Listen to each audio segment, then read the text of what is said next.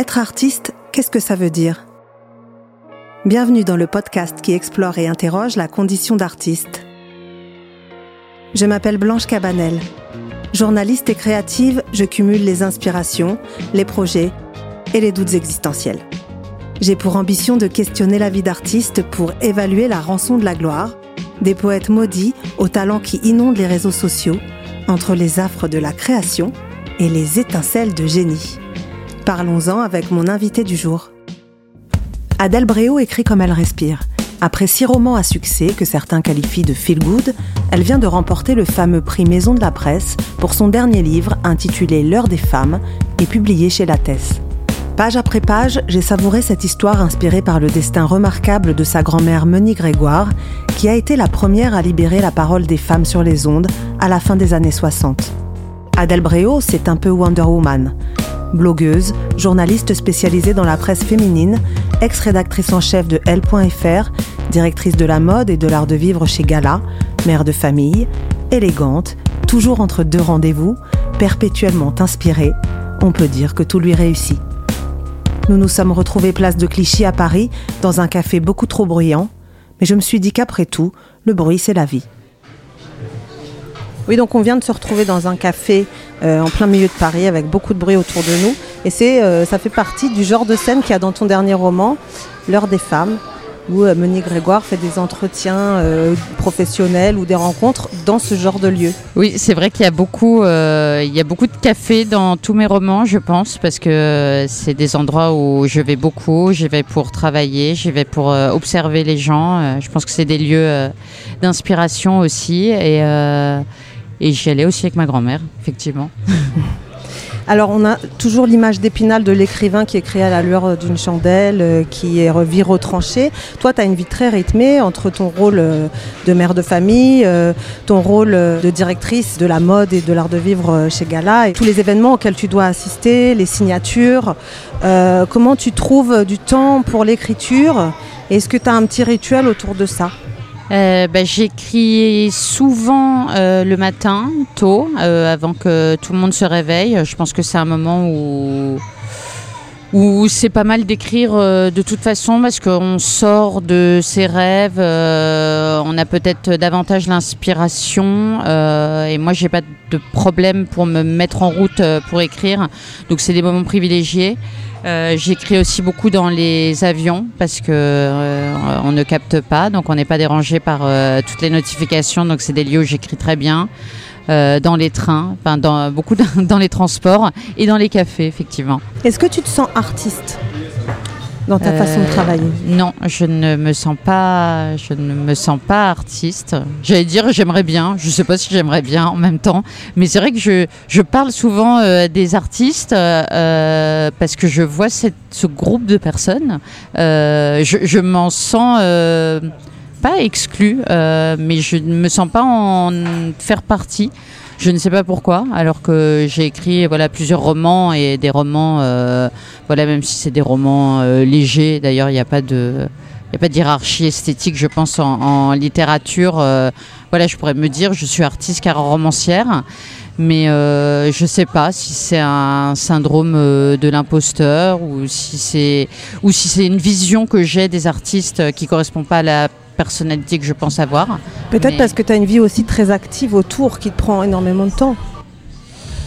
Hmm, peu Peut-être, mais je pense pas, parce que je sais pas pourquoi. Pour moi, l'artiste, j'ai une vision très enfantine des choses, et pour moi, l'artiste, je sais pas, c'est soit un monsieur avec une palette euh, à la main et de la gouache, euh, ou si c'est un, si c'est un écrivain. Non, je sais pourquoi, parce que pour moi, un artiste, c'est quelqu'un d'un peu torturé et euh, je ne suis pas du tout torturée. Alors peut-être que je me sens illégitime parce que je ne suis pas du tout torturée. Oui, justement, ce podcast s'appelle Maudits artistes. Est-ce qu'il t'arrive de douter, toi, quand même, même si tu n'es pas torturée? Ah, Alors pour le coup, tout le temps. Euh, ça m'empêche pas de dormir la nuit, mais même quand je dois écrire 200 euh, signes euh, pour même pour un magazine, j'ai toujours la peur quand je me mets devant le clavier. Je me dis, si ça se trouve, c'est parti.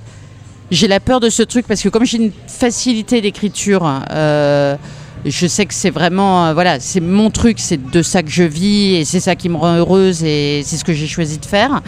Et j'ai toujours le doute, bah, comme un sportif qui à un moment euh, se dira ah ouais vraiment euh, je joue moins bien, je le vois. de me dire que c'est parti. Et je réfléchis beaucoup à ce truc-là, justement, sur, sur l'âge des artistes, sur le fait, par exemple, sur les compositeurs ou les chanteurs célèbres, de se dire que les tubes de la plupart, ils ont été faits à un certain âge, mais pas pour beaucoup, hein, pas après, je sais pas, 40, 50 ans de me demander si ça part, euh, si euh, on est ringard parce que peut-être on sent moins la société ou si en fait euh, on a une espèce d'acmé dans, dans, son talent ou son art à un certain âge qui fait qu'après on peut que redescendre ou est-ce que c'est sinusoïdal? Ça pour le coup c'est un truc que je me qui me taraude. C'est quoi ton ambition alors aujourd'hui? Moi, j'écris, euh, j'écris pour être lu. c'est con euh, de dire ça, mais je veux dire, j'écris pour être lu dans le sens où je, je parle beaucoup sur les réseaux sociaux avec, euh, bah, avec mes lectrices et avec les gens. je publie beaucoup de petits textes. J'avais commencé sur un blog et je le fais aussi sur Instagram. Et j'aime beaucoup quand j'écris ces textes-là. C'est souvent des petits moments de vie. quand je me rends compte que ça touche plein de gens différents.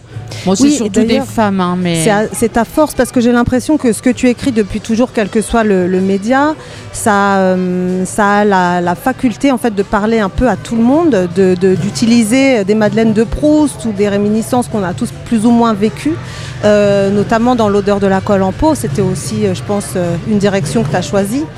Est-ce que c'est un peu ton moteur?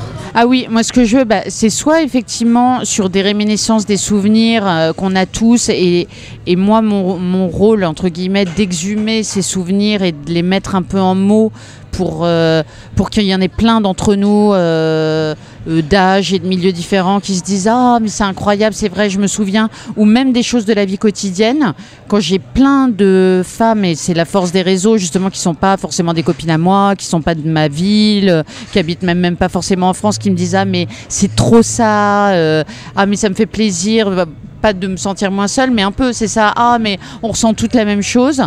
Et eh ben, je pense que c'est des. Je ne je le note pas forcément, mais c'est des petites graines qui font qu'ensuite ça va créer un livre. En tout cas, chacun de mes livres, l'objectif c'est ça, c'est de d'être fédérateur et que la lectrice, quand elle le lit, ça, fasse écho en elle euh, sur quelque chose. Même au-delà de raconter une histoire, c'est vraiment ça mon but premier. Et tu et dans la vie et dans l'écriture, est-ce que tu préfères le passé, le présent, le futur? J'aime bien les trois parce que j'écris des romans très très contemporains. Euh, c'est pour ça que j'avais jamais pensé à écrire sur ma grand-mère, euh, malgré le fait que j'écris sur des femmes, euh, qu'on était très proches, qu'elle a une vie ultra inspirante. parce que voilà, j'écris des choses très contemporaines. C'est toujours, j'y glisse des, des faits de société vraiment du, du, du moment. Je suis évidemment, et malheureusement, je sais que c'est pas bien, il y a plein d'études qui le disent, très nostalgique. Je suis même nostalgique de la minute d'avant. Euh, c'est ce que j'allais te demander. Oh là là, regardez mes enfants, euh, rien que d'une minute à l'autre, ça me donne envie de pleurer. Enfin, c'est dramatique à vivre. Euh, mais euh, voilà, donc le passé, j'adore. Et j'adore aussi euh, lire tout ce qui est des trucs de science-fiction. Donc j'aime bien. Et j'avais écrit une petite nouvelle justement de science-fiction. J'avais adoré faire ça. Donc finalement, voilà, je suis plutôt à l'aise dans les trois, donc c'est cool. La nostalgie, c'est peut-être en fait le, la condition pour écrire, pour être écrivain. Alors, ce qui est bien, effectivement, à l'instar d'albums photos, c'est que euh, bah, c'était le cas, surtout dans l'odeur de la colle en peau, c'est que je me disais, au moins grâce à ces mots et à ces scènes que je peux recréer, ces moments, ils seront pas totalement envolés, ils seront dans ce livre. Voilà, j'ai réussi, euh, un peu comme on prend des, des, euh, papillons là et qu'on met, les, qu'on met les aiguilles, je les ai mis dans un truc. Bon, ok, ils sont passés, c'est triste, mais ils sont là. Et ça me fait beaucoup moins de peine d'ailleurs de relire parce que c'est le seul de mes livres que je qui m'arrive, dont il m'arrive de relire des, passages de Dor de la colle et ça me, je sais pas, ça me fait du bien parce que j'aimais bien mon adolescence et, euh, et ça me fait beaucoup moins de peine en revanche que de regarder des photos anciennes de mes enfants. Ah, ça, je peux pas. Quand Facebook me remonte des souvenirs, ah, j'ai envie de me flinguer. Et quand on lit un livre d'Adèle Bréau, qu'est-ce qu'on peut trouver un peu entre les lignes? Bah, J'essaye toujours justement de de faire des romans légers, parce que mon objectif euh, quand j'écris des livres, c'est qu'ils soient faciles à lire. Enfin voilà, oui, je veux pas, veux pas qu'ils soient ardus. Je veux que ce soit comme un moment de plaisir et euh, où, on, où on suit des personnages et où ce soit facile, mais de glisser justement dans ces, dans cette légèreté des, des questionnements. des, des, des petites, euh, voilà, des petites graines où j'ai pas forcément les réponses d'ailleurs et je donne pas mon avis, mais qui fait que quand on le referme, on, on se pose des questions sur ces choses-là qui peuvent être justement souvent des, des choses d'époque ou des problématiques de femmes. euh, Oui, comme euh, dans ton dernier roman sur Ouais. l'évolution du rôle de la femme. exactement. Comment tu vois la, la femme d'aujourd'hui? Parce que justement, tu, tu travailles vraiment toujours autour de, du féminin. Euh, et la mode, on sait qu'il y a beaucoup de, de dictates aussi, mais en fait, tu t'intéresses à tout profil de femme, comme tu disais tout à l'heure. Donc, comment tu, tu dépeins la femme d'aujourd'hui et Bah, justement, c'est pour ça que c'était bien la fiction. C'est que euh, j'ai pas vraiment de réponse. Je me pose évidemment des milliards de questions parce qu'on est tellement pluriel et complètement schizophrène les femmes. Bah, J'ai travaillé, j'ai travaillé longtemps au L, donc euh, dans un magazine féminin. Je travaille sur le féminin. J'ai travaillé également sur les problématiques bah, de violences faites aux femmes, euh, des droits des femmes. Donc on est toujours tiraillé. Euh, entre plein de choses, entre euh, des dictates auxquels on se soumet, et puis la coquetterie, euh, c'est aussi quelque chose qui qui nous plaît et sur lequel je travaille. Je travaille euh, pour la mode euh, et, c'est parfois des, choses qui qui rendent heureuse aussi, de se sentir belle. Enfin bref, tout ça, tout ça, c'est des questions de schizophrénie qu'on se pose tous les jours. Et le fait de pouvoir mettre en scène des personnages et d'en mettre même plusieurs, et dans chaque femme de mettre toutes ces contradictions, bah ça ne me fait pas répondre à ces questions parce que je pense que personne n'a les réponses, mais ça me permet de poser ces problématiques et avec la lectrice de bah, de me poser ces questions. Et c'est vrai que dans le cadre de l'heure des femmes, où j'ai mis un personnage de femme euh, contemporaine, euh, ça m'a permis de mettre en miroir l'époque euh, bah, où ma grand-mère a commencé à, à libérer la parole des femmes, donc la fin des années 60 et aujourd'hui, sans avoir à faire de longs discours, sans avoir à donner mon avis, mais à montrer les avancées les reculs à travers la fiction. Et tu dis souvent le mot lectrice, tu t'adresses aux lectrices. Oui. Est-ce que tu penses que ça peut pas être une lecture masculine? Alors celui euh, sur les précédents, euh, par exemple la trilogie euh, La Cour des Grandes, c'était vraiment, euh, je pense que ça s'adresse clairement à une lectrice. Sur celui-ci, moins, c'est vrai, et je devrais pas dire lectrice parce que j'ai eu pas mal de lecteurs qui ont beaucoup aimé le livre et qui justement, été très touchée, m'ont dit mais je comprends mieux. euh, Il y a même un monsieur qui a dit euh, j'ai refermé le livre et j'ai regardé ma femme et je lui ai demandé comment elle allait. Donc j'ai trouvé ça quand même euh, assez touchant. Et c'est vrai que hum, j'ai beaucoup tapé sur les hommes, gentiment, hein, mais dans pas mal de mes romans. Mais sur celui-ci, comme ma grand-mère justement avait un féminisme que je dirais très conciliant, euh, et surtout elle adorait les hommes. euh, euh, son mari l'a beaucoup aidé dans sa carrière. elle avait des frères qu'elle adorait. Elle a été mise à l'antenne par des hommes. Il m'a semblé vraiment important de voilà, de brosser des personnages masculins euh, forts aussi, même si c'est pas des personnages principaux, et dont on voit tout ce qu'ils ont pu faire pour euh, œuvrer justement pour, euh, pour, pour ce travail des femmes. Et c'est peut-être pour ça que les hommes qui ont lu le livre, et que j'invite d'ailleurs les autres à lire ce livre, même s'il y a le mot femme dans le titre, ont apprécié la lecture. D'accord. Et en tant qu'autrice, quelle est ton obsession? Est-ce que tu en as une? Mon obsession, Quelque chose qui revient tout le temps dans tes livres ou qui te, dont tu peux pas te départir, euh, ta, ta manie, ta lubie peut-être? Je sais pas si j'ai euh, non, je sais pas si j'ai une lubie. euh, Peut-être effectivement celle de mettre toujours des cafés. euh, non, j'ai pas de lubie. En revanche, j'ai un truc, ça n'a peut-être rien à voir, mais que j'ai remarqué et dont il faut que je me défasse, c'est que je me sens pas le droit. Euh, de peindre des choses qui sont trop loin de moi, enfin comme si justement j'avais pas le droit de mentir, ça revient peut-être à parler de l'artiste. Par exemple, mes personnages ne conduisent quasiment jamais de voiture parce que je n'ai pas mon permis.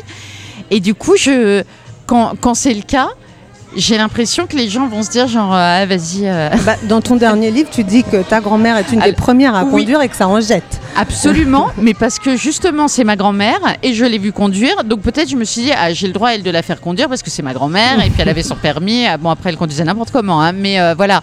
Mais c'est vrai que voilà, je pense qu'il faut que je me débride de ce truc-là et que je m'offre plus de liberté dans la fiction avec mes personnages. Et, et quel moment tu préfères entre la première inspiration et la publication du livre? Oh bah c'est la première inspiration, clairement. Je sais qu'il y a des auteurs qui adorent le moment de la réécriture, du fignolage. Euh, euh, pour moi, c'est un, vrai labeur. J'aime, euh, j'aime, oui, moi j'aime quand, ça jaillit. J'aime écrire, j'aime produire, j'aime avoir les mains dans le cambouis. je suis assez brouillonne sur sur l'écriture. Enfin, pour le coup, peut-être artiste dans le sens voilà où tout ce qui est production j'adore après tout ce qui est la mise en œuvre moi je travaille avec quelqu'un de merveilleux chez la Tess où on travaille main dans la main la pauvre depuis mes premiers romans pour justement tout ce qui est le travail après de réécriture, d'élagage. Après, j'ai très peu d'ego pour le coup, comme je sais que j'écris vraiment euh, en jet. Euh, s'il s'agit de supprimer euh, trois pages parce qu'elle me dit euh, ça me semble vraiment pas utile ou je pense qu'on a vraiment bien compris ce personnage, ce que, ce que tu voulais lui faire dire et ça c'est pas utile, ça me va très bien et j'ai aucun problème avec ça. Mais c'est pas ma partie préférée du travail. Je crois que c'est Jack London qui disait que le talent n'existe pas en fait, qu'il n'y a que le travail. Alors toi ce serait plutôt l'inverse, tu dis qu'il y a plutôt l'inspiration qu'on écoute et puis le travail ça vient après. Bon après ça reste, ça reste du travail quand même, mais je, je je le considère plus comme du travail parce que je pense que c'est plus difficile pour moi cette partie-là euh, que, euh, que la précédente, qui est plus, qui est plus un plaisir. Est-ce que parfois tu te laisses surprendre par ton écriture, par tes personnages ou par... Euh, est-ce que l'inconscient d'un coup se, se, dévoile et te surprend dans ton écriture? Ah mais tout le temps, vraiment. Enfin, vraiment, la plupart du temps, je me, je me regarde écrire. Et parfois, je me regarde écrire et je me dis, oh là là, ma pauvre. et parfois, euh, je me dis, ah, c'est pas mal. Et, euh, et pour le coup, il y a vraiment des, des personnages qui jaillissent, qui. Bah, forcément, ils sont, ils sont sortis euh, de quelque part, mais ça n'était pas conscient. Je m'étais pas dit, tiens, cette personne, typiquement dans l'heure des femmes, les deux sœurs Mireille et Suzanne, au départ, il y avait que Mireille. Euh, il y a une scène où je me suis dit tiens, il faut qu'elle, euh, voilà, elle, doit parler de ce truc qui lui arrive, donc il faut qu'il y ait un personnage. Euh, moi, j'adore les personnages de sœurs, donc donc tiens, elle va marcher avec sa sœur. Et puis, il s'avère que cette sœur a pris de plus en plus de place et, et que son sa personnalité, mais c'est un peu imposé à moi. Je m'étais pas dit au départ, cette sœur Suzanne va être un personnage du livre. Est-ce que parfois ça marche comme une thérapie, l'écriture, et tu es au détour d'une phrase, tu dis mais attends, mais tiens, ça c'est un indice je pense. sur... Euh, je pense parce que les périodes où j'ai moins de temps pour écrire, ou les périodes comme en ce moment où je suis davantage en, promotion qu'en écriture, je me rends bien compte que, que je me sens dire pas très bien, comme quand on a l'habitude de faire du sport et puis qu'en fait on se rend compte que ça fait trois semaines qu'on n'en fait plus trop et qu'on se sent moins bien. Donc oui, je pense que ça a des vertus euh, thérapeutiques. Et comment tu décrirais un petit peu ton style? Je sais, que c'est une question difficile pour un auteur, mais euh, est-ce que tu saurais euh, un peu décrire euh, ce qui t'anime quand tu écris, le style que tu essayes d'employer, ou, au moins les, les, émotions que ça réveille chez toi, l'écriture? Je sais qu'il y a beaucoup de gens qui me disent t'écris comme tu parles. Donc je sais pas, je sais pas comment le prendre, mais euh, je pense qu'il y a un peu de ça. Parce que c'est euh, très fluide. Ce que j'aime bien, moi, c'est avoir une langue. Euh, j'adore la grammaire. Donc vraiment irréprochable en termes de grammaire, avec des beaux mots, et mettre parfois un mot un peu. d'un langage un peu moins châtié un peu comme un look, voilà, où on mettrait plein de choses euh, ultra chic et puis voilà qu'on twist et hop une pièce complètement farfelue. Ça je trouve ça chic comme manière d'écrire et c'est ce vers quoi je tends. Et quel est l'auteur ou le, ou, le livre qui t'a vraiment marqué qui peut-être t'a fait réfléchir sur ta façon de, de, voir le monde? Il y en a eu beaucoup euh, j'en parlais il y a Sagan euh, qui m'a fait prendre conscience qu'on n'était pas obligé d'écrire vers milieu sous les mers pour écrire. C'est à dire qu'on pouvait écrire j'allais dire sur rien sur juste la vie des gens, euh, des marivaudages et de, et de la psychologie ou, ou des instants d'un couple ou d'une famille et que ça pouvait faire un livre. Ça, ça m'a beaucoup euh, débloqué. Il y a eu, bah, il y a eu les Catherine Pancol, effectivement. il y a eu Henri Troya. Je me suis dit on peut être de l'Académie française et pareil écrire des petites histoires notamment à demain Sylvie, View, tous ces livres là qui raconte un peu le quotidien, mais, euh, mais joliment et, et, de manière euh, appréciée euh, aussi par des gens lettrés, on va dire. Et puis après, il y a eu toute la période des J. McInerney, Bret Easton Ellis, justement, qui écrivaient des trucs un peu plus, un peu plus dark, avec des écritures, justement, à la fois, bah, pareil, très littéraires mais dans laquelle on pouvait placer des choses euh, soit ultra contemporaines comme des marques, euh, soit des mots euh, du, langage, du langage parlé. Je pense que tout ça a amené finalement au fait que je me donne la liberté d'écrire finalement assez tard, hein, parce que c'était à ma seconde grossesse, donc il y a dix ans maintenant. Moi, j'ai été très touchée par les premières pages de ton dernier roman, euh, quand le personnage de Mireille apparaît et son histoire avec son mari qui est, qui est difficile. Et j'ai trouvé que c'était décrit d'une façon extrêmement euh, réaliste et touchante. Est-ce que quels, sont les, personnages, toi, qui te touchent quand tu lis un livre, qui vraiment vont, euh, vont te, te parler immédiatement? Je pense que euh, les personnages qui me touchent le plus, c'est ceux qui, euh, qui ne montrent pas, euh, qui sont toujours forts pour les autres et dont on voit rien. Et que moi, justement, en tant qu'écrivain, dont moi je peux montrer les fêlures internes que parfois il ne montre jamais et que seul le lecteur connaît et qui parfois euh, transparaissent euh, au fil de, de la fiction. La, famille, ça semble être vraiment une source d'inspiration euh, continuelle pour toi. Est-ce que vraiment c'est le socle de, de ta création? Les choses se font de manière assez inconsciente parce que en regardant effectivement mon œuvre, en tout cas récente avec Frangine notamment qui a qui a bien, très bien marché euh, et le livre sur ma grand-mère, je me suis dit que je tournais beaucoup autour de ma famille, mais, euh, mais non, euh, ça n'est pas conscient. Dans aussi, il y, a vraiment plusieurs Dans familles. aussi, mais comme j'aime parler des, j'allais dire des petites choses, j'aime avoir comme un microscope et faire le focus sur les relations humaines je pense qu'elles sont jamais aussi exacerbées que dans la famille, dans tout ce qu'elles ont de d'attachement extrême et d'exaspération extrême. Euh, euh, et puis oui, euh, c'est passionnant. Les relations familiales, c'est des gens avec qui on est, avec qui on meurt, avec qui on vit, mais de manière plus ou moins proche au, au, fil de la vie. Donc je pense que forcément, ça correspond exactement à à ce que j'aime décrire euh, dans mes livres. Bah, je pense que c'est une belle manière de terminer l'entretien. Merci beaucoup Adèle. Merci à toi. Si vous avez aimé cet épisode, n'hésitez pas à le partager et à l'évaluer et rejoignez-moi sur le compte Instagram maudit.artiste au pluriel. À bientôt.